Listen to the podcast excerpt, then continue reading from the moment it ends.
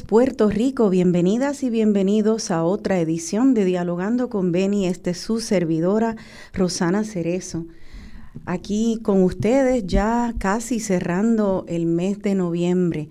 Esa canción Vernos Crecer de la cantautora Andrea Cruz, una joven boricua que escribe poesía y la musicaliza, una belleza. Y como saben, pues siempre conecto la música y el contenido de la música con el tema del programa. El tema del programa de hoy va a ser nuevamente un programa que tengo que decir casi lamentablemente hay que repetir eh, muchas veces en nuestra patria y es el tema de, de la violencia contra la mujer. Vamos a hablar eh, de el día próximamente se acerca el día de no más violencia para la mujer, el 25 de noviembre, y va a haber una campaña de 16 días, que es una campaña internacional que lanza las Naciones Unidas alrededor del mundo. Así que esto es este fenómeno de la violencia de género, eh, no es solamente una abominación en nuestro país, sino que lo es a, nivel del planeta entero con todas sus variantes. Tenemos entonces que entender eh, las raíces y sus manifestaciones en nuestro país. Eh, vamos a hablar de eso y también vamos a hablar de, de los derechos de las mujeres en general, de manera más amplia también ha habido victorias, también hay cosas buenas pasando en el campo de la justicia. Y vamos a recibir a dos personas al principio, luego a una tercera mujer. Eh, eh, al principio del programa, a la doctora Yari Vale. Ella es ginecóloga muy querida, muy respetada por sus pacientes y por la comunidad de mujeres porque aparte de ser doctora, se dio cuenta de la necesidad imperante de poder ayudar y apoyar a las mujeres que llegaban en todo tipo de situaciones. Es una campeona de los derechos reproductivos de la mujer.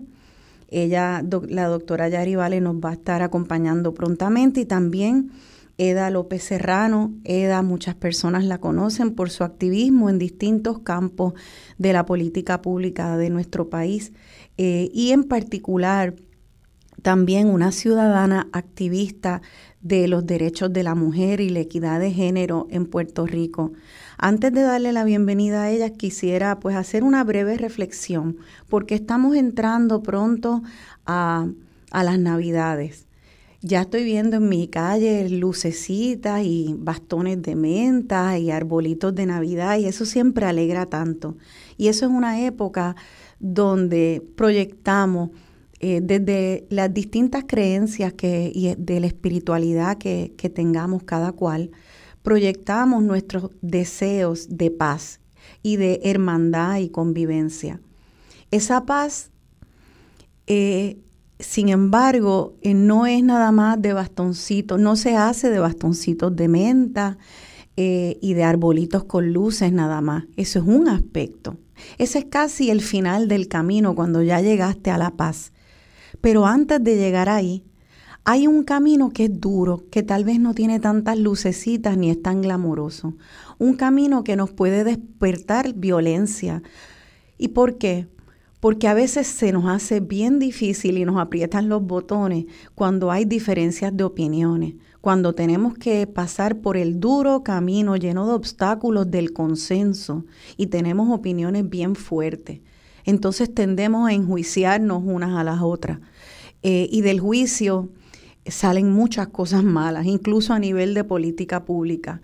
Un juicio sin compasión, un juicio sin honrar la complejidad de un mundo que ya es tan injusto y arrincona a los seres humanos eh, de muchas, muchas maneras que son muy violentas.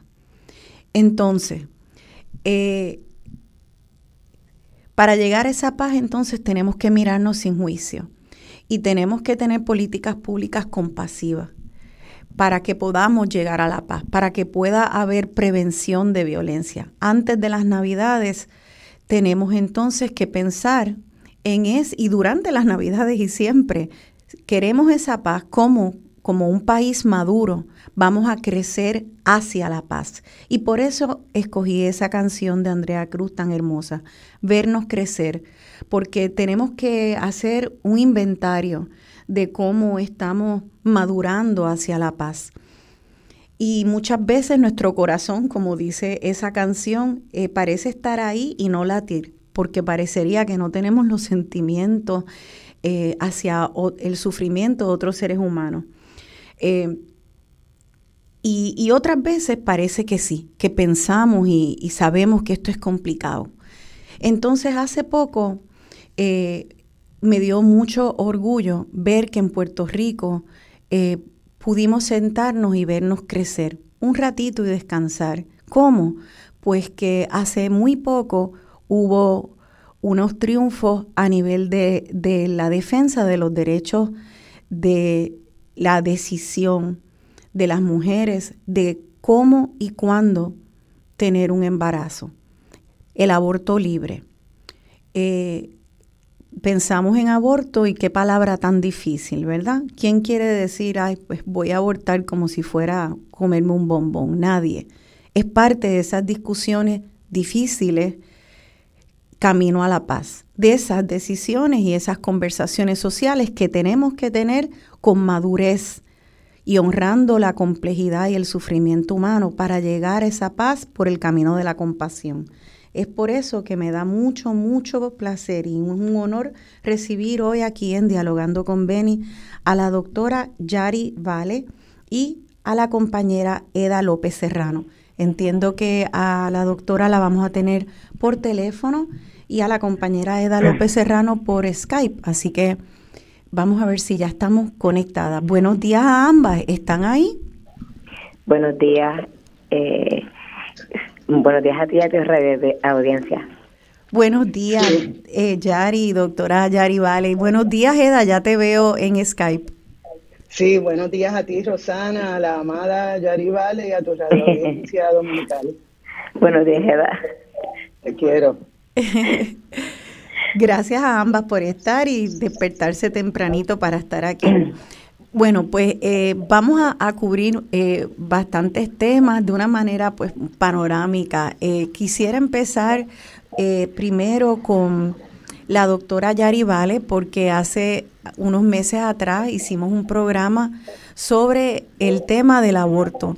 Y es, fue un programa muy lindo, yo creo, porque siendo un tema difícil, eh, siento que pude adentrarme con la doctora en esas vidas de mujeres eh, y sus causas, sus razones para llegar al momento de tomar la decisión de tener un aborto y, y pudimos, gracias a la doctora y a las otras compañeras participantes, poder eh, lanzar esa mirada compasiva. Teníamos mucho miedo de, de, que ahora con el derrocamiento de Roe v. Wade, pues eh, se, se, perdiera o se limitara el derecho y el acceso al aborto en Puerto Rico y luego de unas arduas batallas políticas pues, se pudo defender ese derecho. Doctora, me gustaría que nos explique entonces eh, ahora mismo cuál es el estatus del derecho a la libre decisión de las mujeres y si hay algo que resaltar sobre ese proceso de defensa del derecho. Pues mira, primero eh, el derecho a la, al, aborto o a la decisión de, qué hacer con un embarazo se cobija en la Constitución de Puerto Rico. O sea, a diferencia de la Constitución de Estados Unidos, ¿verdad? Y vemos que como cayó el caso de Roe v. Wade, pues ahí eh, vemos como como, como hay una diferencia, ¿verdad?, en, en, esa escritura, donde sí, por eh, salud materna, tanto física o mental, podría una decidir terminar un embarazo. Así que quedamos, nos quedamos con eso y nos quedamos también con la jurisprudencia de Pueblo versus Duarte, luego de que estos proyectos, que eran cuatro proyectos que se estaban viendo en la Cámara de Representantes, eh, restringiendo de alguna manera o en su totalidad el derecho a decidir, eh, nos quedamos pues todavía con, la, con, lo que existe actualmente, que es eh, la jurisprudencia y también pues la constitución de Puerto Rico.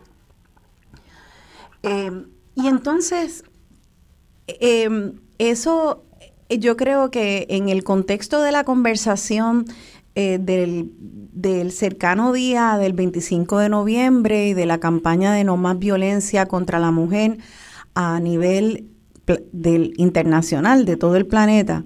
Yo quisiera que, que Yari nos puedas explicar por qué en tu experiencia eh, clínica con, mujer, con mujeres que, que, necesitan y van buscando eh, terminar un embarazo, eh, ¿por qué resultaría el bloquear el acceso a, al aborto libre en una violencia a la mujer?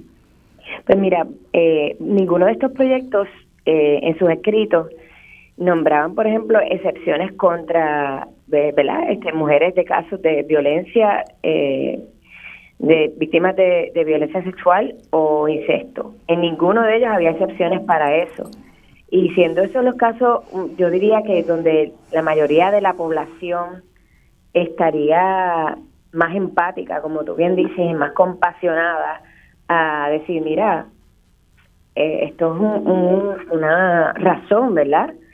De la cual nadie puede decir, mira, continúa tu embarazo como lo dijo, ¿verdad? Lo dijeron parte de los antiderechos en las pistas públicas, muy lamentablemente.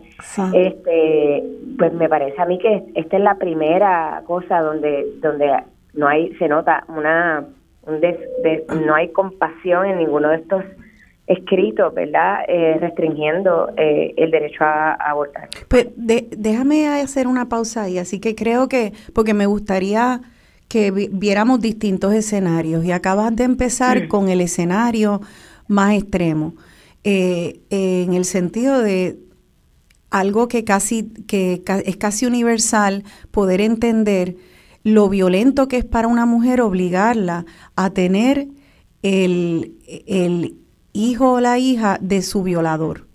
Exacto. Sea porque es una, una, una niña o una mujer, una jovencita que ha sido violada por su padre, padrastro, tío. Y de ese, de ese mismo caso te iba a hablar. Eh, nosotros hemos tenido casos y me resalta una mi memoria, ¿verdad? Bien contundente, donde un padre violó a su hija de 15 años y, y el la terminación de embarazo que, que se llevó a cabo, este, ¿verdad? Que la mamá eh, al descubrir todo esto estaba, lo lleva al tribunal, pues aparte de aliviar la carga un poco de, de, la violencia que esta chica ¿verdad? ha experimentado, eh, mediante el aborto también sirve verdad de capturar evidencia contra este esta persona eh, mediante ¿verdad? el DNA que se recopila en el proceso. Pero pero más allá de eso verdad este el, el, hecho de que alguien tenga que gestar obligadamente si alguna de estas legislaciones pasa me parece de las de las cosas más crueles que el Estado puede hacer contra contra las mujeres y las personas gestantes. Me parece que verdad que que el el, el limitar verdad el hecho de que una mujer en casos donde tenga un, un feto afectado con gran morbilidad, como era el caso del 693, y no poder elegir terminarse ese embarazo, no es tan solo cruel para la, la madre que la que gesta también, para un futuro un futuro ser humano con muchas con muchas este discapacidades y que tal vez no no o sea pensando verdad más allá en todo el sufrimiento que se da a través de de, mantener vivo a, a una a un, a un feto que pues pueda necesitar tantas y tantas ayudas que que realmente eh, eh, venga a sufrir más a este mundo versus pero ¿verdad? Este, tener una, una, una dignidad en el proceso eh, mucho más clara. Y eso obviamente depende de cada, cada paciente que elija ese tipo de... Claro, claro. De, eh, siendo eso bien claro, ¿verdad? Que, que el hecho de que el, el, aborto sea legal no obliga a nadie a abortar y, y pues por, por eso mismo eh, eh nos, nos es bastante eh, claro y, y, ¿verdad? Este, visualmente compasivo, como tú bien dices, robando tus palabras, este, el hecho de que exista esta posibilidad. Que eso es lo que garantiza, ¿verdad? Es que estos proyectos no hayan pasado y que nos lleva, ¿verdad? A esta lucha tan, tan, ¿verdad? hasta a veces instintual, ¿no? Eh, de uno eh, salir a la calle y decir, pero ¿por qué me estás obligando a mí a, a gestar cuando, o sea, en estas, estas situaciones tan críticas? Claro. Eh, Yari, perdona, eh, voy a hacer un paréntesis técnico. Si tuvieras el teléfono en, altavoz, no sé si lo tienes en altavoz. No, no, lo, tengo. tenemos, deja ver si, si por acá podemos hacer alguna, hay como una retroalimentación ahí. Sí, yo lo estoy escuchando también acá.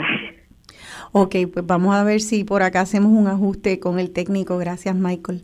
Eh, eh, creo que tú has dicho algo que antes de pasar a algún otro ejemplo que nos puedas dar de los distintos escenarios eh, donde una mujer puede llegar a, necesitar o a decidir por un aborto. Eh, eso que acabas de decir de una situación tan difícil donde se está gestando un feto con múltiples condiciones de discapacidad, nadie está, lo que tú dices es la, la estás resaltando el, el derecho de cada mujer con su grupo eh, íntimo o ella sola de, de, decidir eso y con su, con su doctora o su doctor.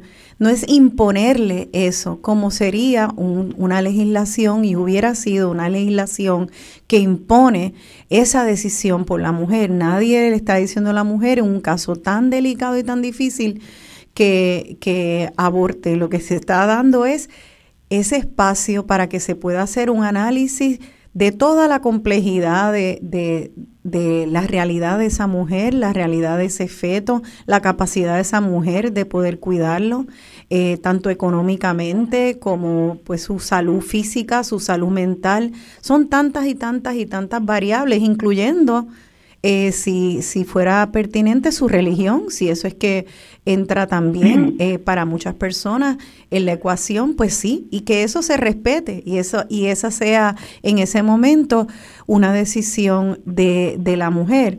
¿Qué otros escenarios además, Yari, se pudieron proteger con el acceso a con el libre acceso. ¿Qué otros escenarios humanos, fuera de este más extremo de incesto y violación, fetos con deformidades eh, mórbidas, fatales, o eh, fuera de eso, qué otros son bien comunes que también se protegió al ganar estas legislaciones que mantienen el acceso libre al aborto?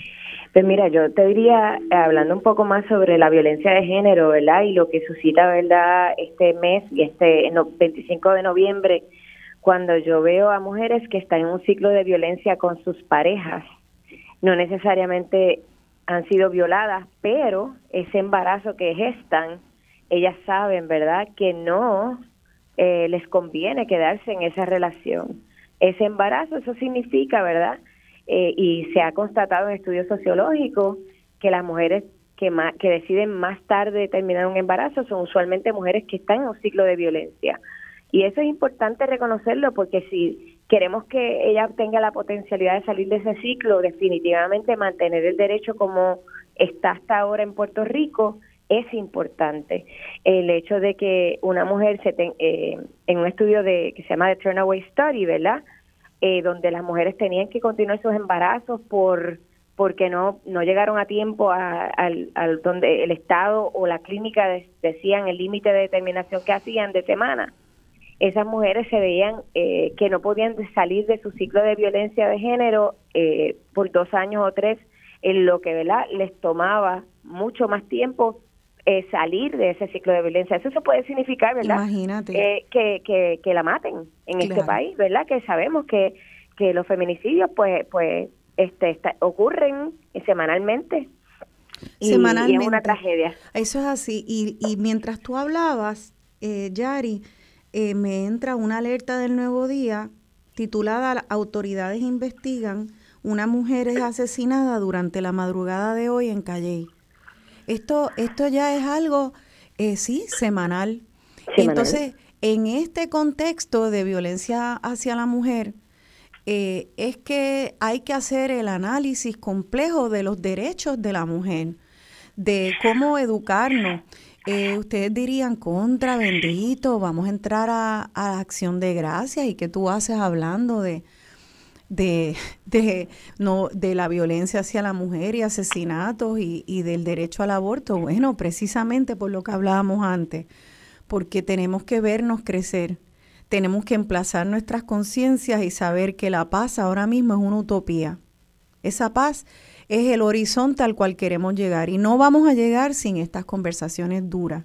Así que como un preámbulo a nuestras navidades, a nuestra acción de gracia, esta reflexión y esta dura conversación es necesaria para poder celebrar con la conciencia limpia de que no estamos celebrando sobre los hombros del sufrimiento de millones de mujeres y de seres humanos y de niñas y niñitos, sino que estamos celebrando porque honramos ese horizonte de paz al cual queremos llegar haciendo esta conversación, teniendo estas conversaciones duras. Y yo me pregunto, eh, Yari, si esto puede haber sido un beneficio eh, de este duro momento de ver el derecho, ver Roe v. Wade, eh, eh, ¿verdad? Uno nunca pensó que, iba a haber uh, un derecho constitucional amenazado de la manera que se ha visto.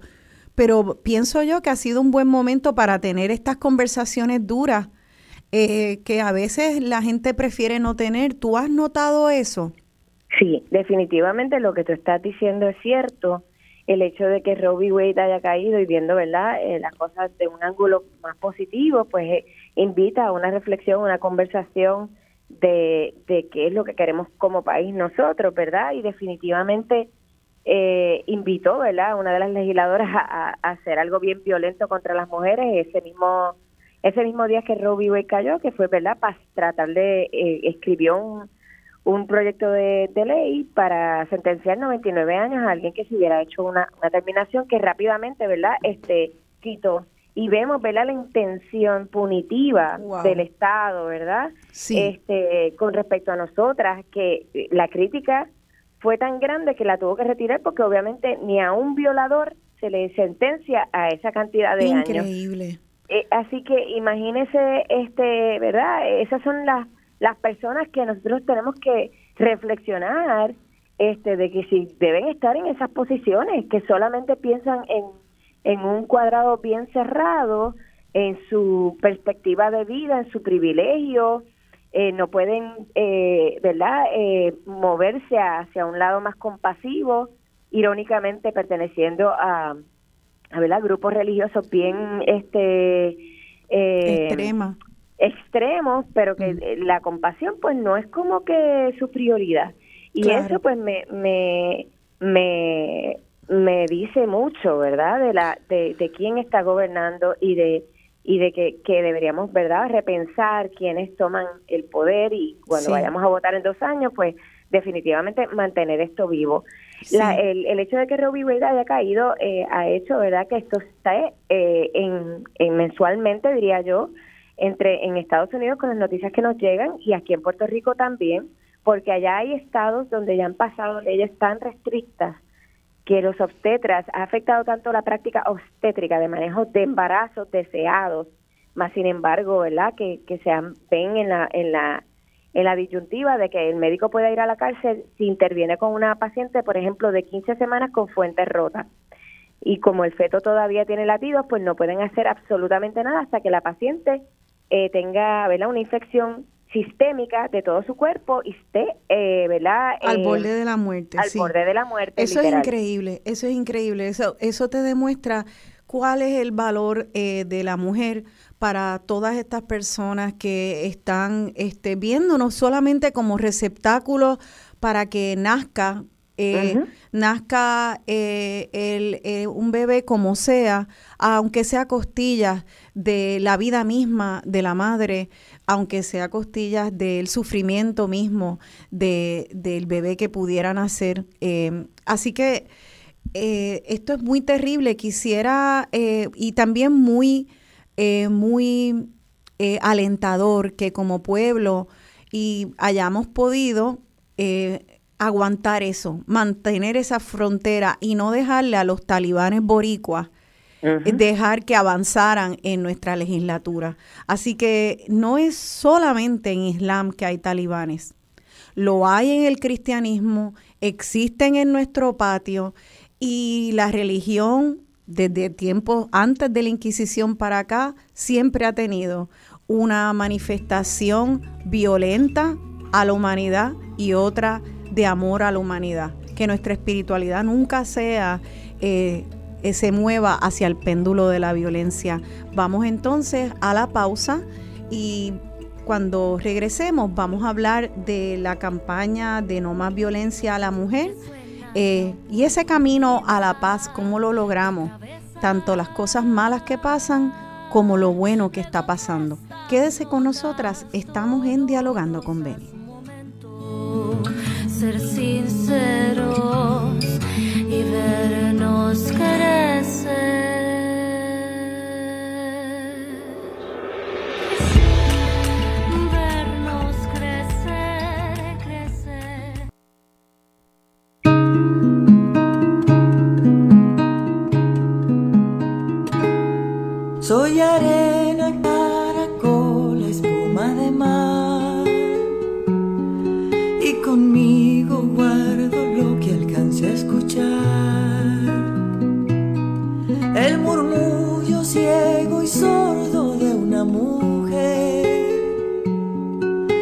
esconde del ocaso y la soledad. Oh, si pudiera consolarte y en tu consuelo encontrar la paz Oh,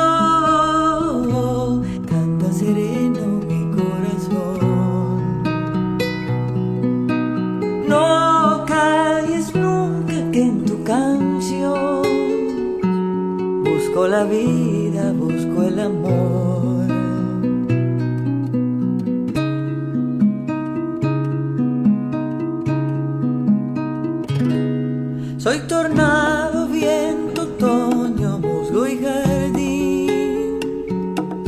Y cultivo aroma, lluvia, barro y jazmín. Con el llanto que recojo en la tempestad. Y el revuelo que arma el que anda en pos de la libertad.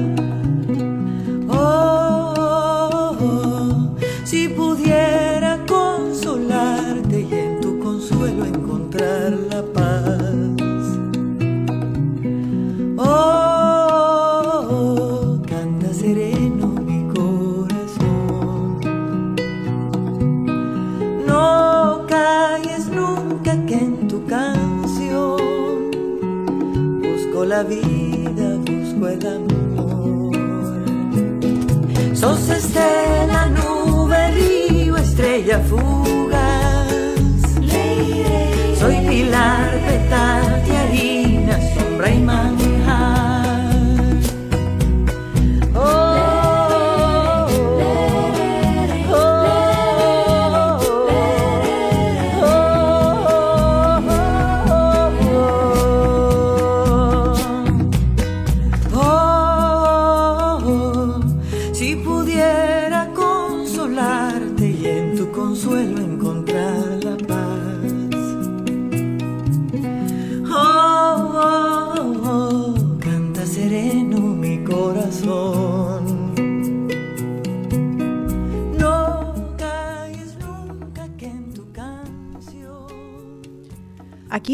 Dialogando con Beni, yo soy Rosana Cerezo y estoy dialogando con la doctora Yari Vale y la activista ciudadana Eda López Serrano, eh, que ahora va a entrar a, la conversación. Esa canción, la hermosa voz de Katia Cardenal, se llama Canta Sereno mi corazón y habla, habla del murmullo ciego y sordo de una mujer, de un llanto ciego y sordo de una mujer. Eh, habla también de que podamos encontrar la paz en el consuelo que le damos a esa mujer. Entonces, eh, la verdad es que me, me pareció muy linda, además de hablar desde la serenidad, una, que es una cualidad que a veces eh, carecemos mucho en nuestro país y en las discusiones de nuestro país. Entré ahora al, al, al live de Facebook, son menos los que lo ven por live, pero siempre hay gente y claro, ya me están diciendo que hice un pacto con Satanás, que soy una feminista talibana y todas esas cosas, eh, pues precisamente por ese juicio del que, del que hablábamos, de personas que no quieren dialogar, no quieren ver ese sufrimiento eh, de la mujer ni las consecuencias tan complejas en un mundo complejo. Son mundos para ellos muy claros, muy todo blanco y negro, eh, y qué lamentable. Qué lamentable eso, porque eh, qué mundo tan complicado vivimos y qué, qué necesidad de hilar fino hay. Eh, me gustaría entonces pasar a la compañera Eda López Serrano. Eda, ya la semana que viene, creo que cae jueves, el 25 de noviembre, no, eh, viernes. el viernes, justo después del Día de Acción de Gracias, que es jueves, pues eh, ese día es el Día de No Más Violencia a la Mujer, eh, también es un día eh, impulsado y por la ONU a nivel internacional y ahí arranca una campaña de 16 días. ¿Puedes explicarnos entonces, pues, qué es el Día de No Más Violencia a la Mujer? Eh, ¿Cuáles son las raíces? ¿Qué se pretende hacer a nivel internacional y en Puerto Rico? Pues mira, eh, de nuevo es un honor estar aquí acompañándoles. El 25 de noviembre se enmarca eh, basado en el asesinato de las hermanas Mirabal en República Dominicana de parte del dictador Trujillo. Eh, las mató porque eran activistas políticas en su contra un 25 de noviembre eh, a principios de los años 60. Eh, y ese, ahí es que se enmarca el día de la eliminación de, no- de las violencias contra las mujeres. Y es importante ese nacimiento, ¿verdad?, de, esa fecha, porque no es solo en el contexto doméstico. Eh, para poder conmemorar este día hubo que reconocer, ¿verdad?, que las sociedades están montadas, el, el modelo social eh, aceptado a nivel internacional es el patriarcado. Y el patriarcado lo, de, lo deconstruimos diciendo que es el poder y control privilegiando a, lo que venga desde los hombres o desde el masculino y eh, invisibilizando, ¿verdad? O tratando de una manera diferente a lo que sea femenino o cuerpos feminizados, etcétera. Y a mí me gustaría puntualizar en la diversidad de violencias, porque puede ser violencia por acción o violencia por, por omisión. Por ejemplo, aquí en Puerto Rico, desde hace más de una década, el Estado ha tratado el tema del género y de las mujeres de una manera eh, indolente. a pesar de que hay múltiples personas que conocen cómo prevenir y cómo atender situaciones de aumento de violencia, que han recomendado múltiples medidas para, para atajar esa realidad, la realidad es que el, el, Estado no ha asumido ni ha operacionalizado esas, esas recomendaciones. Entonces, eh, la, la, secuela, ¿verdad? El, efecto directo de no atender en, en las áreas que causan esta violencia, eh, pues ahora tenemos, hoy se anuncia el feminicidio número 69 de este año que rompe los récords. Imagínate. Entonces, a nivel internacional, en los pasados años ha habido una ola eh, feminista que nos va uniendo, ¿verdad? No solo en Puerto Rico, sino a nivel internacional sobre algunos reclamos que son, eh, porque desafortunadamente en todos los países que tienen la misma situación que tenemos nosotras, eh, pues los, resultados no son diferentes a lo que estamos viviendo nosotras. Así que como parte de esa articulación internacional, nos unimos ese 25 de noviembre a nivel mundial para denunciar las condiciones que, afectan, ¿verdad? Y que aumentan la posibilidad de esas violencias y además proponer qué se puede hacer para prevenirlas y atenderlas. Eso, eh, de hecho, hoy, por ejemplo, en este año acá en Puerto Rico, Coordinadora Paz para las Mujeres, que es una coalición que está desde que comenzó la ley de violencia doméstica, pues hoy están en su sede en Valdrich, en el Vedado, eh, celebrando un festival que es enfocado precisamente en lo que tú traes, que es la paz. Desde ya están ahí hasta las 5 de la tarde con un mercado feminista, con sobadas, con, autocuidado y autosanación. Eh, tenemos actividades, o sea, ellas tienen actividades de concienciación, pero más que todo, reconociendo que necesitamos sanar, las actividades están enmarcadas en eso. Desde eso es hoy. Y así sucesivamente hay otras actividades como la que tú vas a estar diseñando dentro de un rato. Eso es fantástico, gracias por decirlo. Se llama Festival de la Paz. Empieza ahorita a las 10 de la mañana y, va a ser este, en las mismas oficinas de Coordinadora Paz para las Mujeres en Atorrey. Eh, Creo que si ahorita encuentro la, dirección, mira, aquí está, es en la calle Capitán Espada, número 406 en Atorrey. Eh, para aquellos que quieran ir allá, va a haber artesanía, se está arrancando un poco la Navidad, la acción de gracias y así pues con esas compras eh, se apoya a la persona que compre y el que no compre también, porque trata de estar ahí y compartir y poder poder este celebrar el camino a la paz. Eda, ese camino a la paz estábamos diciendo, eh, ¿verdad? Eh, fíjate, ahora mismo que me acaban de, llamar, decir que tengo un pacto con Satanás y todo eso. Pues mira, eh, me han dicho muchas cosas de en la casi década que tengo, llevo en el programa y eh, bueno, sí, hay veces que me provoca, pero creo que también mi trabajo, el trabajo de todas y de todos a nivel individual, es eh, tratar de elevar el discurso, tratar de no reaccionar de manera personal, porque es reaccionar de manera violenta. Yo podría ponerme ahora eh, con eh, todos estos hombres que me están llamando Satanás, de, eh, violenta también con ellos. Yo creo que esto trata y seguir entonces alimentando discursos de violencia. Yo creo que de lo que trata es de una mirada científica eh, que ya la hay, salubrista que ya la hay de hace mucho tiempo. Eh, racional sobre un tema que es bien, bien complejo, bien complejo. Y este tema de la violencia a la mujer, la violencia, de género, no trata de que un hombre salió un día y como excepción tuvo un arrebato y mató a una mujer. Esto se ha estudiado, ya está harto estudiado, se saben las causas de esos arrebatos y por qué es que, eso, que esos hombres una y otra vez, casi semanalmente en Puerto Rico hay uno que tiene un arrebato y mata a una mujer.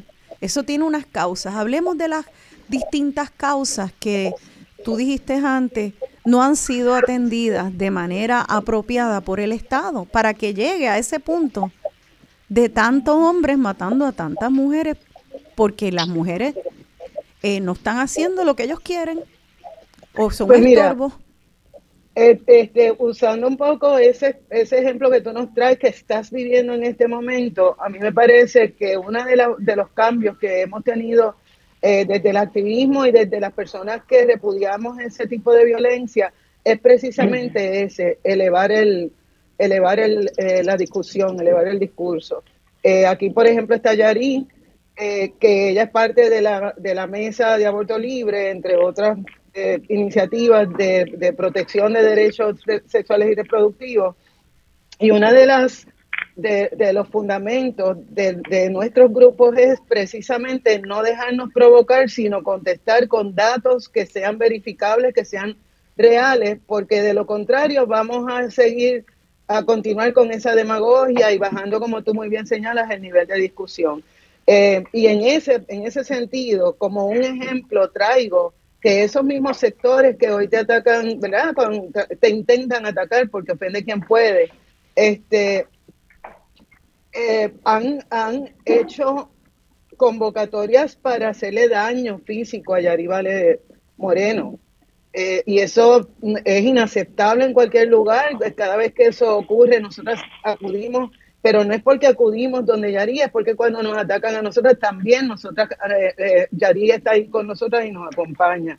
Entonces, eh, buscando precisamente esa paz, a mí me parece que uno de los procesos que hemos tenido como colectivo es que nos hemos tenido que detener a analizar de una manera objetiva, de una manera eh, viable, cuál es la realidad de las violencias en Puerto Rico. Entonces tenemos que reconocer que la primera violencia es la violencia generalizada que se permite eh, en muchos espacios. Puerto Rico es un país altamente armado.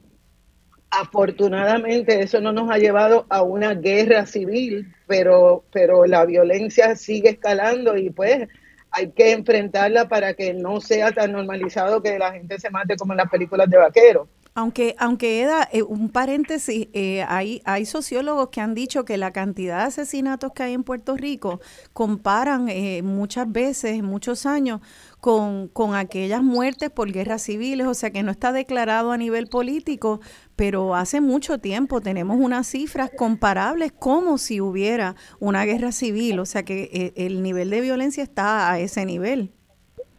Eso es así y por eso eh, es importante que miremos ese caldo de cultivo que tenemos como sociedad, porque les traigo un ejemplo. El año de mayores asesinatos en Puerto Rico en la pasada década y pico fue en el 2011 cuando estaba eh, de gobernador Luis Fortuño. Pues ese año, en, el método que teníamos antes de que surgiera el, el Observatorio de Equidad de Género, se había roto el récord de feminicidios en Puerto Rico, de asesinatos de mujeres.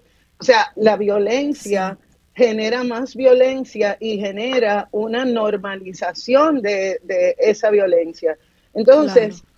si bien es cierto que podemos decir eso, desde mi esquinita, recuerda que yo soy activista, no estoy en ninguna de las organizaciones per se, colaboro, pero no estoy en ninguna de las organizaciones, así que mi mirada es un poco desde, desde mi, mi, comunidad hacia claro. cuál es la situación. Y yo lo que veo, honestamente, es que desde hace unos cinco o seis años, aquí hubo un cambio muy importante socialmente. Y ese cambio fue, antes de eso, yo me sentía un poco como que era una conversación de nosotras entre nosotras mismas.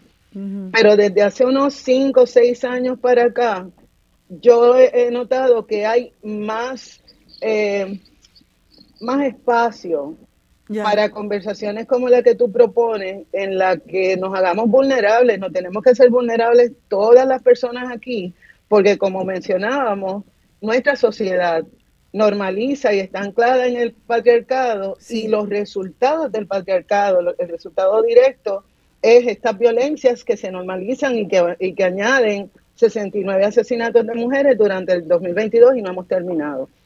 Así que basándome en eso, sí es cierto que tenemos mucha violencia, pero también es cierto que muchas personas, y yo observo que muchos más hombres solidarios, están conscientes de las, las eh, los comportamientos que debemos atender, por ejemplo, basarnos en el respeto, reconocer que la precariedad económica causa otra serie de presiones intrafamiliares que pueden desembocar en maltratos y violencia, Sí. no solo a, a las mujeres, sino también a las crías.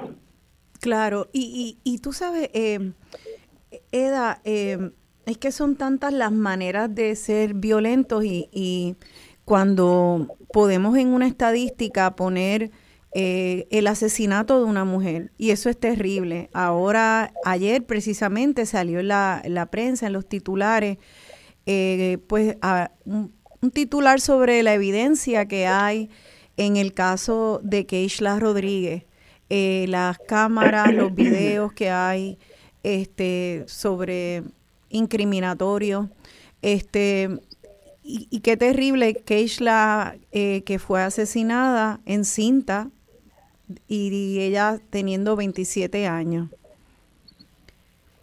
Eh, eso es terrible y esa es una de las manifestaciones de violencia. Y otra que sin embargo es más difícil de una calcular y poner en, un, en una estadística es la violencia emocional.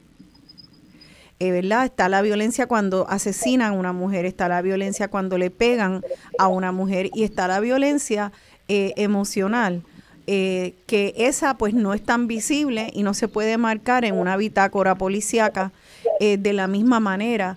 Eh, tú, eh, cuando vemos estos índices de asesinatos y índices de violencia y de violencia física hacia mujeres, está correla- correlacionado con violencia emocional también que pudiera no, no llegar a violencia física.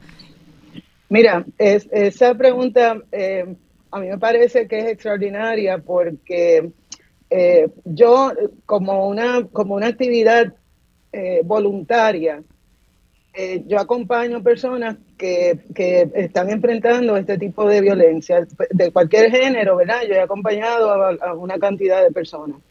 ¿Por qué yo llego a acompañar a esas personas? Bueno, porque yo también soy sobreviviente. Y cuando tuve necesidad, ¿verdad?, de, de compañía, no supe cómo llegar a conseguir la, la- compañía que necesitaba. Entonces, yo he notado que cuando nos apalabramos, otras personas nos ven y se ven en, en- en nosotras, ¿cierto? Este, muchas personas ni siquiera saben, ni siquiera se dan cuenta de que están metidas en una situación de violencia, ¿verdad? Entonces, la violencia física es más visible, evidentemente. Esa violencia nos pone en riesgo físico, también emocional, por supuesto, pero la violencia emocional es una violencia que yo tengo mucha más preocupación con ella porque lo que va haciendo es ese mismo ciclo de violencia, que a mí me gustaría explicarlo como si fuera una de esas espirales que uno pone para espantar mosquitos.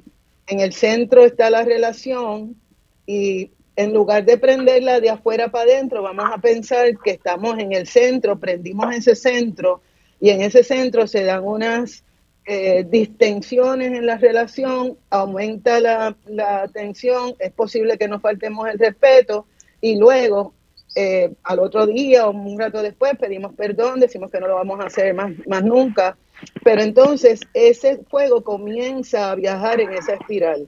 Y la próxima vez, si, el, si la ofensa, esa ofensa que es para romper a esa otra persona, es más severa, ya estamos viendo que hay un patrón en el que se está usando ese, ese ciclo ¿verdad? de violencia para, mm, para vulnerar más a la persona.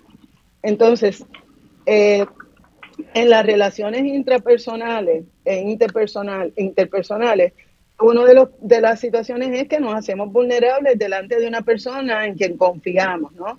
Y, y esa persona es posible que por las razones que tenga, usualmente de poder y control, usa esa información que tiene para debilitarnos, ¿verdad? Y eso puede ser una mala palabra o puede ser una referencia a algún evento doloroso cuando éramos niñas o, o pueden ser una serie de cosas y esa espiral sigue avanzando. La primera vez nos duele, nos quejamos, lo resolvemos supuestamente, ¿verdad? Hay una luna de miel y, vuelve y comienza el ciclo desde abajo y volvemos y repetimos ese ciclo. Cada vez que, avanza en, ese, en esa espiral, esa violencia lastima más el, aspecto psicológico y emocional de la persona. Y esa persona que está atacando, usando esas vulnerabilidades eh, emocionales, sigue montando un patrón que, que tiene como, como fin que haya una distensión en esa persona y que pierda su, su, su, su confianza. Y esa herida, sanarla. Sí. Cuesta muchísimo más, más trabajo. Y, y, y, lo que, y fíjate, de lo que estamos hablando es tan fuerte, porque estamos hablando del daño que le hacen estas violencias, sean emocional, física, hasta, hasta llegar al asesinato del cuerpo físico de una mujer Estamos hablando de la mitad o más de la mitad de nuestro país. Estamos hablando de que en la medida que esto esté eh, pasando y corroyendo a las mujeres, corroe también a toda su familia, debilita a toda la familia, a las hijas y a los hijos de esa familia, a los lugares donde esa mujer va a trabajar, a las comunidades. Todo lo que las mujeres aportan a un país, todo eso se va apagando, perdiendo, debilitando y colapsando cada vez que se debilita y se, y se hace una violencia emocional o física contra una mujer, porque las mujeres son pilares de nuestra sociedad, así que para poder caminar en ese camino hacia la paz, eh, creo que estamos sin el sin volumen, se fue sí, sí, ahora sí. Decías algo, Eda, eh, pero eh, eh, quería comentar algo que en, en cuanto a, déjame terminar esto, en cuanto a ese camino a la paz, yo creo que esto de, de es muy bueno ver a, a tantos hombres uniéndose a las causas feministas, teniendo ya un pensamiento maduro en cuanto a el entendimiento de los derechos humanos de todos los humanos, que incluyen en, particular lo de las mujeres. Sin esta, e, e, esta conversación pueril y, e ignorante que define el término feminista como si fuera el equivalente a machismo al otro lado. No, el feminismo es, es la lucha por los derechos de las mujeres para que las mujeres tengan iguales derechos, desde su diversidad, desde la diversidad de todas las personas. Entonces, eh, qué bueno ver hombres feministas que se han educado, si no lo estaban educados, eh, no nacimos sabiendo, y cada vez se ven más hombres de todas las edades eh, abrazando estas causas, entendiendo que pueden, eh, que ellos han sido y nosotras mujeres y todo el mundo ha sido educado en ese sistema machista, eh, de ese patriarcado y que por lo tanto podemos tener actitudes y hacer cosas que van en contra de nuestros propios valores. Podemos tener contradicciones dentro de nosotros mismos y podemos decir, mira, hice eso, en realidad sé que no está bien. Y echar para atrás. Esa conversación para que se dé requiere mucha educación, mucha reflexión y autocrítica, honestidad y valentía de decir, retiro lo dicho, retiro lo hecho, tengo la humildad de bajar la cabeza, callarme la boca, escuchar, corregir.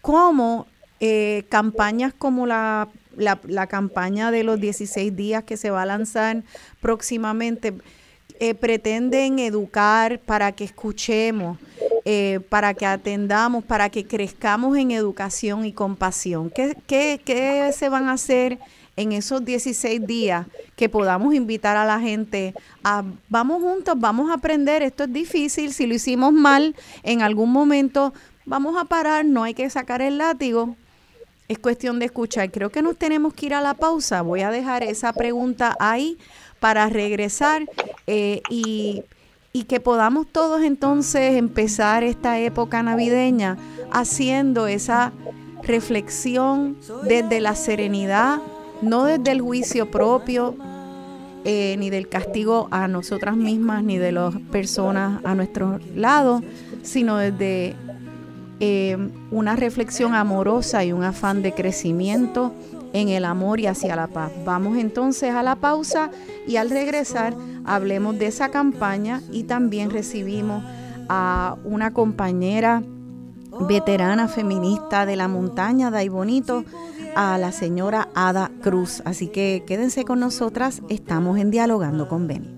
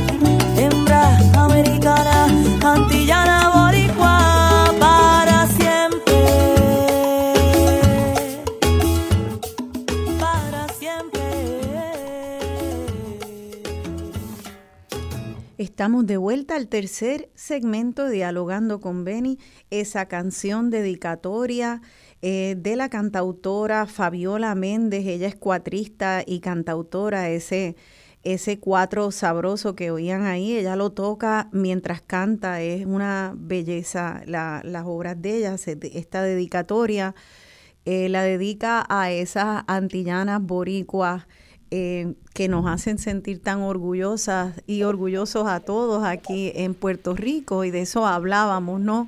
De que eh, hablamos tanto de la mujer puertorriqueña, de lo importante que son las mujeres puertorriqueñas eh, para, para sostener a nuestro país con orgullo en todos los rincones, sean mujeres famosas o sean mujeres anónimas, nuestras bisabuelas, abuelas. Yo trabajé eh, por un lustro en Manuela Pérez y vi a tantas bisabuelas, bisabuelas eh, y abuelas también, pero me sorprendió la cantidad de bisabuelas que estaban eh, trayendo a sus a sus nietes, bisnietecitas y bisnietecitos a, a la escuela allá, en la escuela elemental y en el kinder, con tanto de tanto esfuerzo, alimentándolos, este, tratando de que hicieran las asignaciones a tiempo, cocinando, remendando los uniformes, eh, ese trabajo anónimo de esas mujeres que sostienen este país con tanto amor, con tanto trabajo. Eh, de eso hablamos, de honrar eso. Eh, y eso no puede ser solo romantizado, eso viene con muchas dificultades también. No podemos hablar en un especial en televisión nada más de lo bonito que es la abuela cociendo y en el fogón, no. Eso viene también con mucho sacrificio, mucho amor, mucha belleza, mucha alegría y también con mucho sacrificio. Y de eso es que tenemos que hablar. Esas son las conversaciones duras que hay que tener. Este y antes de hablar, eh, que quiero que brevemente hablemos de cuáles son esas causas que esa campaña internacional eh, eh, va a atender en 16 días después del Día de Acción de Gracias. Antes de pasar contigo, Eda, que tenemos eso en el tintero, quería saber si todavía tenemos a la doctora Yari Vale en línea. Eh, Yari, ¿estás ahí? Sí, estoy aquí. Chévere, pues nada, Yari, es que no estábamos, estaba hablando con Eda antes y quería saber si tú tenías algún comentario antes de entrar a hablar de la campaña, algún comentario sobre el diálogo del segmento anterior, sobre todo el tema más amplio, eh, sobre el, el ambiente en Puerto Rico en cuanto a la violencia a la mujer y los distintos tipos de violencia. Pues mira, yo realmente eh, me parece excelente que cada año, ¿verdad?, estemos resaltando más este este tema y, ¿verdad?, que se esté trabajando desde diferentes ángulos. Eh, me parece a mí, ¿verdad?, que, que enfatizar en, una campaña de perspectiva de género en las escuelas de educación y de verdad que no perdamos esa esa lucha eh, como como este política pública debe ser uno de los nortes, ¿verdad?, de, de, la campaña para eliminar eventualmente eh, o, minimizar eventualmente, ¿verdad?, que esto sea la excepción no la regla, eh, la violencia machista, ¿verdad?, que, que vivimos diario. Eh, Eso y también, ¿verdad?, enfatizar la, el, la educación de salud sexual y reproductiva que debe haber también en las escuelas, que no se está dando, que por eso, pues obviamente, eh, si queremos realmente bajar la tasa de abortos aún más de lo que está, eh, que está bastante baja, definitivamente esa es eh, la ruta a seguir. Yo creo que, es como tú dijiste ya, ¿verdad?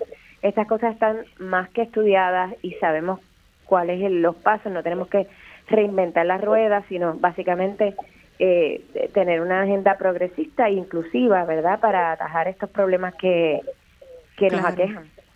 Claro, que, y qué bien que haces ese énfasis porque nuevamente este, todas estas personas que están en contra, en contra del aborto libre se creen que las personas que defienden el aborto libre son como, ay, sí, este, chiji, chija, vamos todos a, a, a, una camilla a hacernos un aborto. Ay, bendito por Dios. Esa, esa es una última medida cuando ha fallado la prevención, la educación de, de sexual de, de los jóvenes, de una muchas cosas han han fallado ahí. el, el, conocimiento de la mujer misma, el empoderamiento de la voz de la mujer muchas veces en decir eh, que no. Eh, eh, la violencia de los hombres a las mujeres, la mujer, la manera en que se impone un hombre violentamente, muchas veces en un día sucede en un país donde hay patriarcado y violencia. O sea, son tantas cosas que fallan para que una mujer tenga que llegar ya a ese momento tan difícil que, que pues entonces eh, de, eso se, de eso se trata la agenda feminista, de eso trata una campaña de no más violencia con las mujeres. Atendamos las causas para que cada vez más eh, haya menos violencia, tenga que llegar menos personas a tener abortos, eh, que todo vaya fluyendo con más paz y con menos agresión al cuerpo y a la mente de una mujer. Entonces, esa campaña eh, que es a nivel internacional, eh, toca distintos puntos. Antes de pasar con, con, Ada Cruz, que está ya en línea desde Ay Bonito, quisiera, Eda, que de manera breve nos deje información de cómo, eh, de algunos de los temas que se tratan y cómo entonces podemos participar de esa campaña, si hay, este, no sé, si hay seminarios que la gente quiera tomar o música, ¿de qué trata esa campaña? Pues mira, eh, la misma ONU en el 2009 determinó que entre el Día de la Eliminación de la Violencia contra la Mujer y el Día de, Mundial de Derechos Humanos, que es el 10 de diciembre que se conmemora cada año, debíamos llenar ese espacio de actividades que nos ayudaran a concienciar y a deconstruir esos, esos fundamentos ¿verdad? De, que propician la violencia de género. Entonces, en Puerto Rico, la, organización que ha asumido el liderato de eso es el Colegio de Profesionales del Trabajo Social, que desde hace unos años nos convoca para eh, crear actividades. No es una actividad centralizada desde el colegio, sino que lo que se hace es que se invita a la ciudadanía en las comunidades, en las academias, en los diferentes espacios, a escoger algunas actividades que puedan discutir cómo prevenir las violencias de género. Es decir, hay personas que desarrollan algunas actividades para la niñez, que tiene que ver con la educación o la conceptualización de la perspectiva de género, analizando cuentos que, usen prioritariamente como protagonistas niñas o personas feminizadas eh, eh, eh hacemos el esfuerzo también de que no sea exclusivamente para mujeres, sino para la diversidad de géneros que, se identifican, ¿verdad?, como FEM. Eh, y además se hacen, se, se, propicia que se hagan foros, se hagan conferencias, se hagan, digamos, algunos certámenes o, actividades de dibujo, de artes visuales. Qué bien. y que se, que se haga cada día que se asuma cada día alguna de esas actividades. Entonces, el colegio lo que hace es... Ajá, ¿cómo la gente se entera? ¿Cómo se entera alguien que quiera poder tal vez participar o enterarse? Ah, mira, esto está pasando cerca de mí.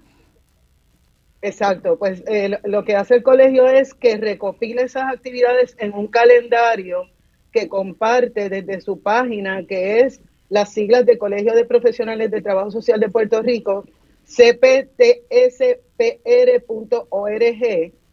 Ahí el día 25 de noviembre se publica el calendario donde salen todas las actividades que son híbridas. Hay mezcla de actividades físicas, actividades virtuales, eh, múltiples actividades a través de todo Puerto Rico y lo que invitamos es a que las personas escojan algunos espacios durante ese tiempo para que convoquen a trabajar eso y vamos a seguir a continuar todos esos días hasta el 10 de diciembre, de diciembre y vamos a cerrar el 10 de diciembre con una actividad que siempre se hace de cierre en el hogar Ruth en Río Piedras desde las 9 de la mañana, donde va a haber actividades propiciadas por el, por el colegio, pero también impulsadas por otras organizaciones que están participando y coparticipando en esto. Qué bien, pues mire, yo creo que también esto para, para las maestras y maestros, si quieren, entren a esa página de Colegio de Profesionales del Trabajo Social, no se tienen que acordar de las siglas,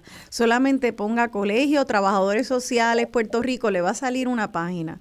Y en esa página ustedes van a poder ver, por ejemplo, para maestras y maestros que quieran ver actividades para que sean aplicables a niños, para personas en distintas, desde empresas privadas, este, de personas en comunidades. Ahí va a haber algo para, para todo el mundo que, que quiera poder traerlo al espacio que tú estés, hasta tu espacio familiar eh, Colegio de Trabajadores Sociales de Puerto Rico, entras y ahí va, va a ver la información. Quisiera también dar el teléfono eh, de las líneas que ahora, ahora mismo están activas para apoyar a mujeres que pudieran estar en situación de, de violencia doméstica o eh, de, ¿verdad? Para poder buscar ayuda, para hablar, para ver cómo movilizar esas ayudas. Este, te doy las gracias, Eda, porque ayer eh, buscaste esos teléfonos que estén actualizados Entonces, eh, si tienen con qué anotar, en, San Juan es el 939 contigo. Y el número es 939, entonces ustedes buscan las letras contigo y, te, y el número es el 266-8446. 939-266-8446 en San Juan. Si ustedes saben de alguien eh, que necesita esa ayuda en el área metro, pueden mandarla ahí. También en el área metro, Hogar Ruth, 787-360-3319. Y también eh, el Centro de Salud y Justicia de la Escuela de Medicina San Juan Bautista, ese es para agresiones sexuales, 787-337-3737. 337-3737. Esos son números muy importantes. Eh, nuevamente, una quisiera, antes de que empiecen eh, los días libres de Navidad y Acción de Gracia, no tener que estar dando estos números. eh, no tener que pensar en esto y sin embargo eh, ese es el acto eh, de amor, de compasión y de solidaridad más grande que podemos hacer para de verdad honrar el camino a la paz. Así que gracias, gracias a todas ustedes que están en este, en ese, forman parte de esa red, eh, mujeres y hombres, eh, apoyando a, las mujeres. Vamos entonces a darle la bienvenida a otra señora feminista. Ella es una de las grandes lideresas eh, comunitarias del área de la montaña. Fue fundadora de Casa Pensamiento Mujer, de Mujer del Centro en Aybonito. Eh, ella se llama Ada Cruz. Esa Casa Pensamiento de Mujer fue una institución bien importante eh, eh, allá en la montaña para proteger a mujeres víctimas de violencia doméstica. Y luego de eso, eh, Ada ha fundado otros centros. Ahora tiene un centro también para apoyar a las personas de la tercera edad. Eh, para mí, de verdad, un honor recibir nuevamente en Dialogando con Beni a la compañera Ada Cruz. Buenos días, Ada. ¿Estás en línea? Sí, estoy aquí. Buenos días, Rosana. Y quería aclarar porque mi nombre no es Ada, sino Aida. Perdona, Aida, estaba, ¿qué, qué cosa? Escribí, sé que es Aida, y escribí bien rápido el nombre y se me quedó la I y me puse a leer y a repetir. Así que eh, corrección hecha, Aida Cruz. Eh, Aida Aida, Cruz y Alicea, porque el nombre de mi mamá para mí es el más importante que el de mi papá. mira, Aida Cruz Alicea, eso hablaba yo, eso hablaba yo con una amiga ayer, eh, que, que, que lo rápido que las mujeres eh, somos borradas cuando vienen los, los apellidos, o sea, ya una abuela, los apellidos de los niños eh, está como cuarta, una abuela materna, queda cuarta, queda olvidada y sin embargo puede ser la, la figura más central en la vida de esa nieta o nieto. Eso es bien irónico. Este, así que sí, gracias eh, Aida Cruz Alicea. Pues vamos, a- ayer, ayer hablamos, eh, Aida, un poquito en preparación para el programa y tú me cuentas que tu, tu activismo en la montaña como líder comunitaria para abrir este centro tan importante, Casa Pensamiento, eh, dando apoyo desde hace ya décadas que tú eres una persona que coordina eh, servicios de apoyo a las mujeres en el, aire, en el área de Aybonito y, y circundante. Y que todo eso, Aida, comenzó con esa Alicea, con esa mamá Alicea. Eh, un ejemplo de una mujer puertorriqueña, de esas que muchas veces son anónimas, que mencionábamos ahorita, y que eh, dentro de ese anonimato eh, son pilares de sus comunidades. ¿Cómo se llamaba esa señora Alicea, tu mamá? Pues sí, mi mamá este, se llamaba Jesús Alicea y este, le decía a todo el mundo Susa, Alicea. Y ella, ella este, pues nos crió sola, ¿verdad? Éramos seis. Y mi papá se fue de migrante y se le olvidó lo que dejó atrás. Y entonces mi mamá, pues, eh, además de que tenía que trabajar para alimentarse y boca, eh, ten- entonces eh, hacía labor, labor comunitaria en el barrio. En aquella época, eh, en, la barriada San Luis, que era como, es como se llama nuestro lugar donde yo también nací, eh, no había asfalto ni ese tipo de cosas. Entonces mami reunía en casa pues eh, algunas personas de comunidad, entonces iban donde el alcalde a exigirle que le, le echara asfalto a las calles y ese tipo de gestión que se tenía que hacerle a las comunidades, además pues ella eh, recogía copa, entonces nosotros le poníamos los botones y, la planchábamos y todo para la gente necesitada en el barrio. Ese tipo de gestión que se hacía ahora, antes, ah. eh, que se convivía más entre en la comunidad, entre la gente, que ahora como que todo el mundo anda en su kiosco y como que es más difícil juntar gente en la comunidad para hacer cosas. Aunque yo veo que últimamente está resurgiendo también eh, la labor comunitaria y la mayoría de ellas también son dirigidas por mujeres.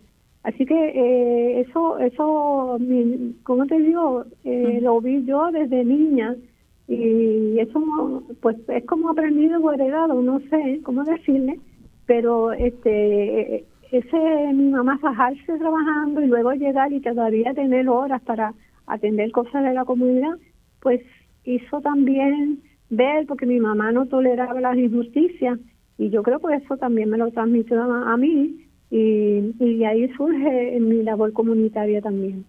Qué bonito, qué bonito, Aida, porque eh, ahorita comentábamos cómo muchas personas hablan de las feministas como si fueran este, estas mujeres come hombres en contra de los derechos de los hombres. Y eh, estábamos corrigiendo lo que significa ese término feminista, que es increíble que se tenga que seguir hablando de la definición y refrescando la definición todo el tiempo. Y estamos oyendo una historia de una, de una lideresa eh, feminista y de aquí es que sale, ¿no? Eh, ella, Aida Cruz, ahora eh, una mujer eh, de la tercera edad, líder comunitaria en su, en su montaña allá en Bonito, hija de otra líder comunitaria en una barriada, seis hijos, madre soltera abandonada por el padre.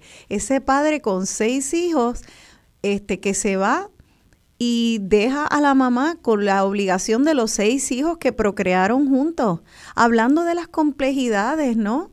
Y de las violencias y de las razones por las cuales las mujeres a veces pueden llegar a tener que llegar a, una mesa de aborto. Son muchas, muchas razones muy complejas. Y sin embargo, tu mamá, Aida, eh, no solamente alimentó a esos seis hijos, sino que sacó tiempo para planchar ropa, remendar botones y vestir a personas desabarriadas ir a esas como al alcalde para pedir mejoras en las calles de la comunidad.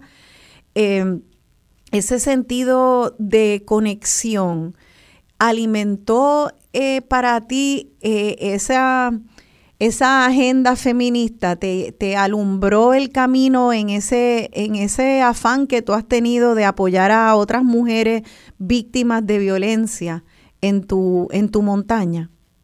Bueno, Sí, también, porque yo creo que mi mamá, eh, en cierto grado, ella también fue eh, víctima de violencia.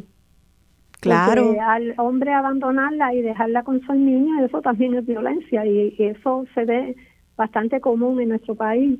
Eh, pero fíjate que yo no desarrollo mi camino porque uno va buscando sus caminos hasta que lo encuentran. Y no es hasta que yo voy al 81, eh, motivada por el, por el libro de Nuestros cuerpos, nuestras vidas, eh, de las mujeres de Boston, que, que yo trabajaba en ese tiempo en WIC, en Río Piedra, y eh, las mujeres de Taller Salud reparten este libro eh, en todas las oficinas, y yo ese día no, no había ido, fui al otro día y una amiga me dijo, mira, repartieron este libro si tú lo quieres. Entonces yo le dije, ay, suena interesante, déjame leerlo.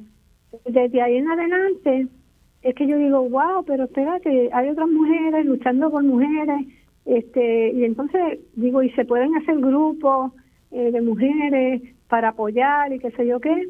Mira. En ese tiempo ya me estaba divorciando y era estaba pasando un proceso un poco difícil.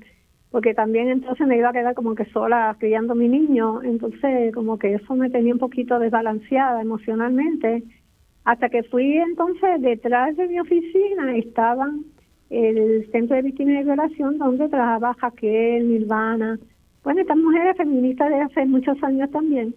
Eh, y entonces ahí me conecto con ella, eh, con Nirvana, que es una amiga como una hermana, este, y Jaquel, y bueno, ahí estaban otras mujeres que no me recuerdo bien los nombres, eh, y entonces ahí mi hermana y Jaquel me dicen, oye, ¿por qué no te vas un día y visitas nuestro grupo que se llama Taller Salud? El Taller Salud eh, llevaba yo creo que como dos años o por ahí dos años y medio, y voy a la primera reunión y me fascinó, como que me fasciné, yo vi y ella me dijo, pues ven, quédate con nosotras este, para que emprenda el trabajo comunitario. Y desde ahí, pues no paré, ¿entiendes? Entré ahí, ahí me leí cuántos libros había, cuántos folletos salía. Eh, me recuerdo porque yo tenía un cuarto libre en mi, en mi apartamento y entonces lo convertimos en un archivo de taller salud. Entonces me sentaba por las noches, después que mi niño se dormía, a leer y a leer y a leer y a leer. Y yo dije, este es mi camino, lo encontré. Qué Yo bien. soy feminista. Qué bien, qué bien, qué bien.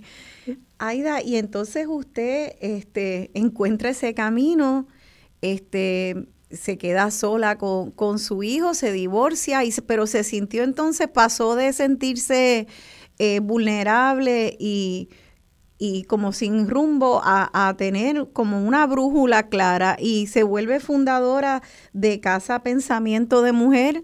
Casi nada, imagínate. ¿Cómo, en qué año abre usted Casa Pensamiento de Mujer? Sí, bueno, este, en el 89 es que se, eh, se aprueba la ley 54 de prevención e intervención con la violencia doméstica. Ya yo este, venía con, con, la, con el proyecto, con el propósito de hacer alguna cosa, algún grupo o alguna organización en mi pueblo, porque yo siempre dije, algún día regresaré a mi pueblo, pero voy a regresar con algo que ayude a otra gente. Y entonces este yo eh, a mí se me da la oportunidad de, estudiar un bachillerato que, que aquí no lo han vuelto a hacer en conjunto con la Universidad de Estados Unidos, New Hampshire College, algo así se llamaba. Eh, era un bachillerato en desarrollo económico comunitario. Parte de ese bachillerato que lo hacíamos la gente que estábamos, que empezamos 37 y terminamos 17, este, eh, gente que trabajaba en comunidades. Sí. Eh, entonces era un, un proyecto donde tú tenías que escribir eh, un proyecto que tú tenías pensado, soñado, Qué como una propuesta para que lo desarrollara.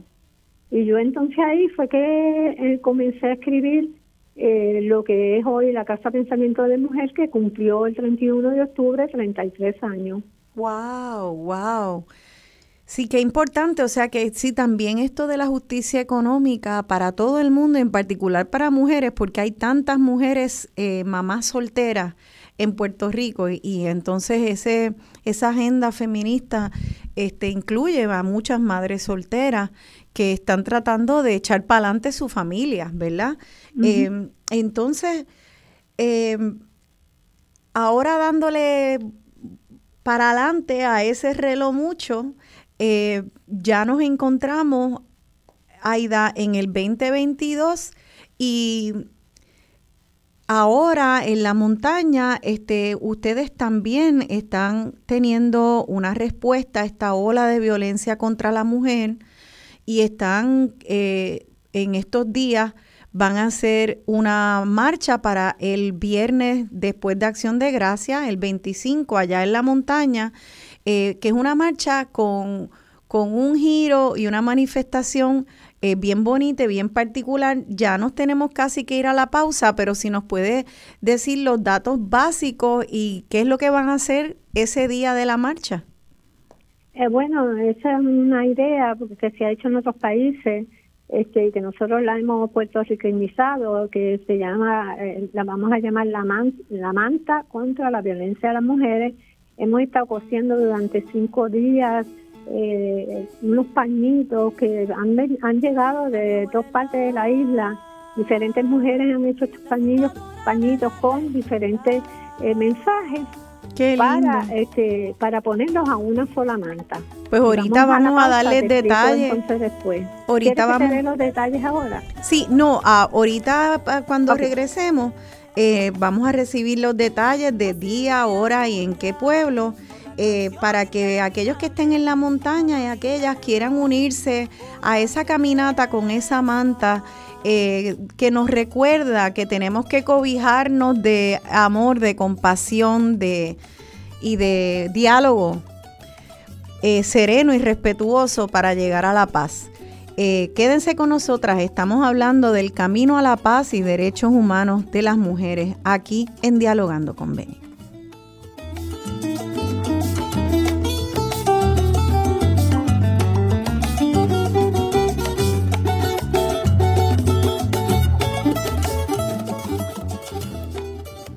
Radio Isla 1320, comenzando la Navidad sin frenos.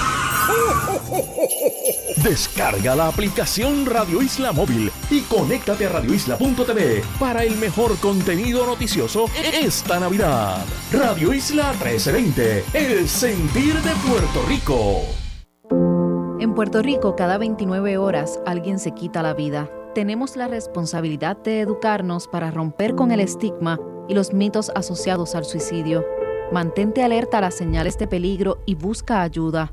Si usted o alguien que conoce necesita apoyo emocional o está en riesgo de suicidio, llame a la línea Paz al 988.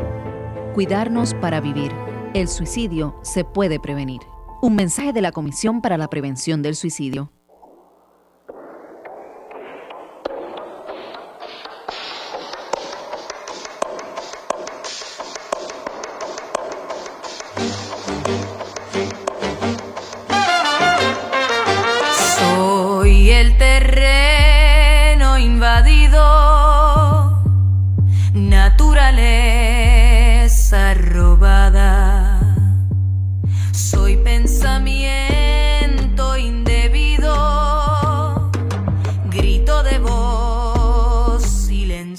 Silenciada.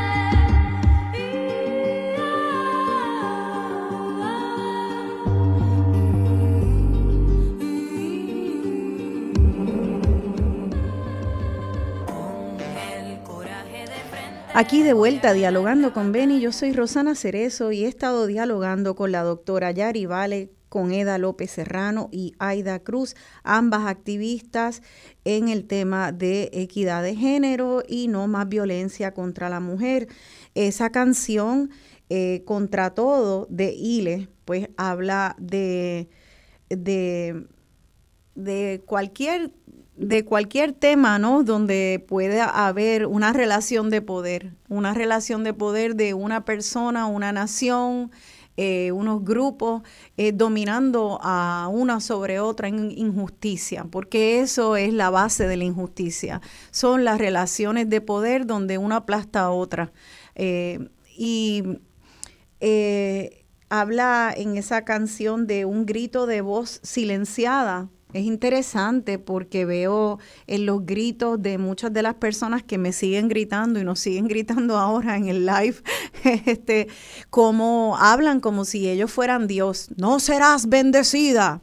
Como una cosa como sin sin ningún, e, es casi como una condición mental, en la enfermedad del poder, donde se empiezan a hablar en, eh, como una esquizofrenia que debe, y, no quiero entonces ahora también ser respetuosa a personas que tengan problemas de salud mental, pero de verdad es algo que, que es como si estuvieran alucinando alucinando y se creen que tienen una toga y, y, y un, y un cetro y, y entonces me están condenando a mí, a todas nosotras, eh, y, y entonces, pues de eso no trata. Trata de poder accesar incluso esas mismas personas que están muy engrandecidos con esa, esa voz y se están creyendo en este momento Dios. Es decir, bueno, mira, no pueden estar en ese nivel todo el día. En algún momento tienen que aterrizar a la realidad y ver los ojos de las personas alrededor suya y tal vez accesar una humanidad donde se atrevan a tener conversaciones horizontales donde se atrevan a escuchar y a oír las vulnerabilidades de, compañeras, seres humanos, de la diversidad, donde se atrevan a madurar eh, y dejarle de tener estas alucinaciones, como si fueran eh, Dios hablando desde el más allá. Eh, y, y, entonces si fuera algo cómico, pero al final no es cómico, eh, es que lo que es más alucinante y más absurdo es cómo se cuela la política pública eh, y entonces la política pública en vez de basarse en ciencia y en datos y, en causa y efecto, empieza a basarse en alucinaciones.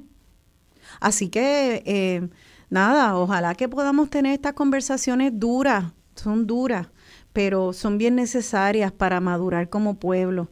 Eh, y estábamos hablando de que en esos actos donde cada vez crece más la gente que quiere tener relaciones horizontales y que eh, quieren volver a rescatar las comunidades y tener solidaridad y educarse y revisarse y revisar nuestros prejuicios, eh, pues eh, se juntan cada vez más y se habla cada vez más. Y esto pasa no solo en el área metropolitana, está pasando también en todo Puerto Rico y el archipiélago. Ahora mismo en Vieques va a haber prontamente, empezando diciembre, un festival de derechos humanos, de cine de derechos humanos. Los invito a que puedan buscar en las redes sociales eh, el Festival de Cine de Derechos Humanos de Vieques.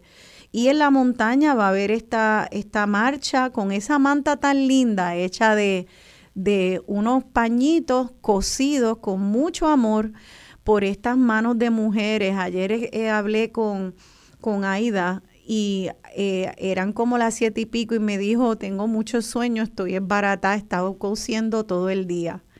Esos pequeños actos anónimos de amor y solidaridad eh, son, son hermosos y se repiten muchas veces alrededor de nuestra isla. Eh, Aida, esas mantitas, esos pañitos que han estado cosiendo para hacer esa manta más grande, ¿cuál es el mensaje o los mensajes de esa manta que con tanto esmero y amor ustedes han estado juntando y cosiendo pañito a pañito? ¿Qué mensajes pudiste ver según cosías?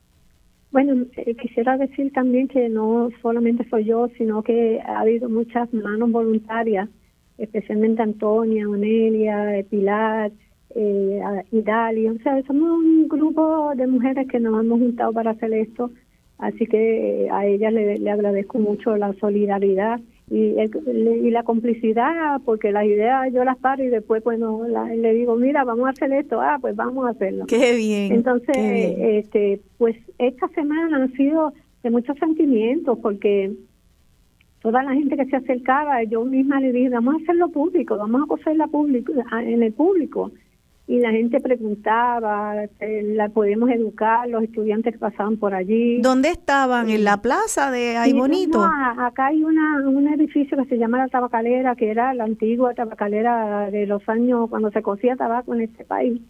Y, al lado hay pues, un café de un amigo, entonces allí pues como hay también una pequeña plaza del mercado, pues entra y sale mucha gente Así que pues todo el mundo me preguntaba y todo, pero quiero contarte este detalle porque fue como de mucha emoción, pero también de, tristeza, eh, porque veíamos a esta mujer parada frente a la manta, que siempre la poníamos en el piso porque era el, único sitio donde podíamos ponerla para verla completa.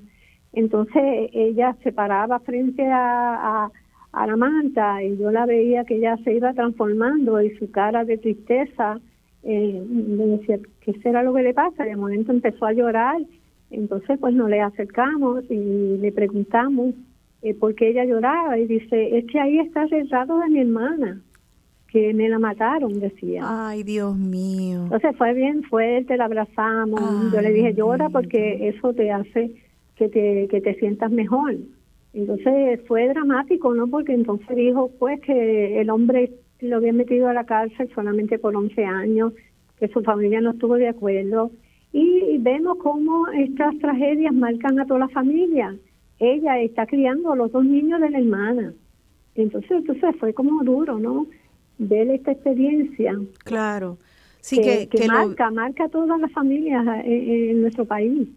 Y que lo, lo que habla también es que mira si hay tantos feminicidios en nuestro país que eh, las probabilidades entonces de una de estar en el pueblo de ahí bonito, unas mujeres cosiendo y que una persona que esté pasando por ahí de las millones que vemos en Puerto Rico, este tenía era había sido víctima de una pérdida por violencia por violencia de género, ¿no? Mm. O sea, así de común es esto, así de mucho impacta mm. a, a nuestras comunidades. Es terrible y como decíamos anteriormente con Eda, ahí en ese pañito no se pueden poner todas las muchos puños, las fracturas, las quemaduras, eh, las, eh, las torturas emocionales, el fantasmeo o ghosting terrible, que es como una tortura emocional donde se llega a, a, creer la persona a quien se le hace que está loca, que se está inventando cosas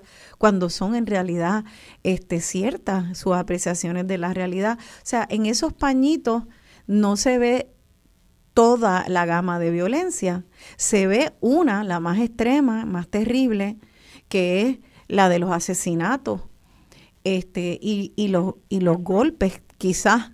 Eh, ¿Qué mensajes eh, vieron, aparte de feminicidios, que como buscando ese consuelo, de ese apoyo del manto? ¿Qué otros mensajes vieron cosiendo los pañitos? Bueno, también las jóvenes preguntaban bastante. Y eh, además de eso, pues a la manta le llamamos una y demasiado, porque nosotros en esa manta hemos incluido todas las mujeres que han muerto por diferentes de violencia, ¿verdad? Antes solamente como poníamos o hacíamos este día del 25 solamente para las que eran violencia de género. Pero ya entonces esto como que se le ha ido de las manos al Estado, no sé qué, de verdad. Claro. ya la, la muerte de las mujeres por diferentes violencias, no solamente la de género, así como que violencia doméstica, eh, no, es diferentes violencias que, este año han muerto demasiadas mujeres. Eh, y ahora, pues, nosotras en las figuras que pusimos en, en la manta, escribimos todos los nombres de las mujeres y eran 68. Cuando yo cerré la manta para traerme a mi casa, dije, Ojalá y no tengamos que volver a escribir un nombre. Entonces oigo a ustedes que dicen que hay una 69 y yo, ¿cómo va a ser? se me dio como una tristeza grande porque yo digo, wow, yo pensé que no íbamos a abrir la manta de nuevo para poner otro nombre.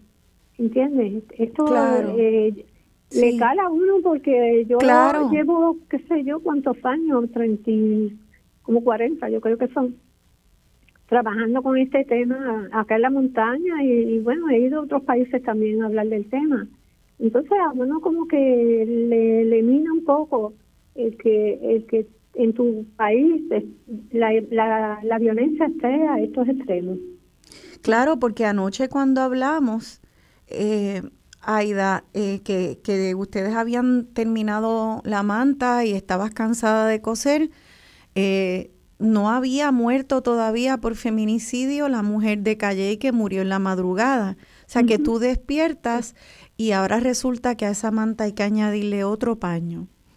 Eh, ¿Cuándo es la marcha de la manta allá en Ay Bonito? ¿Dónde se van a encontrar y, en, y a qué horas? Ok, el, como sabes, el viernes que viene, este viernes que viene, es el 25 de noviembre, ¿verdad? Ya las otras compañeras abundaron sobre el Día de No Más Violencia contra la Mujer. Eh, nosotros vamos a tener dos marchas. Una es a las ocho y media de la mañana, nos van a encontrar el Capitolio con la manta que la vamos a poner en las escalinatas del Capitolio. Yo espero que nadie nos las quite de allí eh, y allí vamos a hacer un pequeño acto con una eh, declaración que llevamos. Luego vamos a caminar con la manta hasta la calle Fortaleza o calle Resistencia, que me gusta más ese nombre. Eh, vamos a caminar hasta allí. Allí también vamos a hacer la declaración, vamos a leer los nombres de todas las mujeres que han muerto asesinadas. Y eh, alguna de nosotras pues dirá algunas palabras allí. Eh, vamos a aprender 68, pero ahora tengo que añadir una vela, vamos a aprender 69 velas. Vamos a ir vestidas de negro porque pues estamos de luto por tantas mujeres muertas durante este año. Y luego allí haremos un, pequeño acto. Eh, y, no estaremos mucho rato allá porque nosotras tenemos que regresar al bonito. Porque a las 7 de la noche tenemos la segunda marcha o caminata, como yo le digo, hacia eh, por las calles del pueblo de Bonito. Y empieza esa caminata en Ay Bonito a las 7, eh, ¿de dónde parten?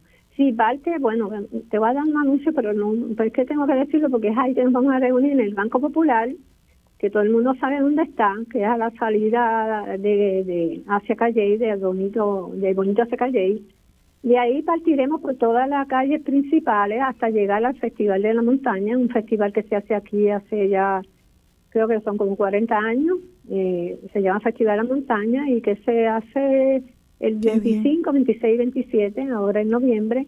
Nosotros tenemos la apertura del festival, entrando al festival, ahí entonces está el, grupo de bombas de Ausuba, donde nosotros hacemos un ritual despedida a las mujeres que han sido asesinadas y mm. que se han ido de nuestra tierra antes de tiempo. Claro. Porque eso sí hay que decirlo, ellas no le tocaba irse. Fue la mano machista y patriarcal que las eliminó de nuestra tierra. Y por lo tanto, ellas merecen todo el respeto y el amor que, que, que tengamos para darle. Entonces yo siempre, yo hago esta actividad Hace años, primero cuando estaba en Casa Pensamiento, luego cuando dirigía estaba en Vencer en Armonía, también se hacía y yo ahora soy feminista independiente y la sigo haciendo porque hay que crear conciencia. Hay que decirle a este pueblo que basta ya de asesinar mujeres. Claro. Y, y, y, y en Navidades, este muchas personas piensan solamente cada vez más en comprar los regalos de Navidad en mandar a pedir pasteles o hacer pasteles, este, y en fiestal, en shopping, y parrandear y beber.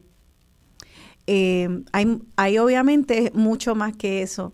Y está muy bien mandar a pedir pasteles o hacer los pasteles. Está muy bien fiestar. la propuesta del programa de hoy es que hagamos ambas cosas.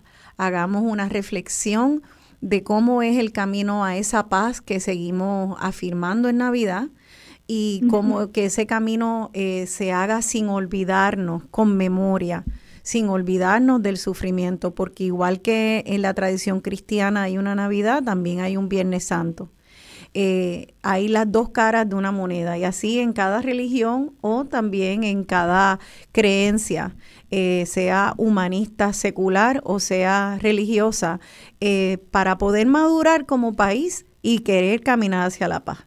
sigo insistiendo en eso, que porque pensarían ¿verdad? ¿Por qué estar hablando de esto antes de Navidad? Pues por eso, por eso mismo. Quisiera entonces a cada una de ustedes darle eh, eh, unas palabras de cierre, porque ya se nos acaba el tiempo, eh, unas últimas palabras para concluir nuestro tema. Me gustaría empezar con la doctora Yari Vale. No sé si Yari estás ahí y has estado escuchando el programa hasta ahora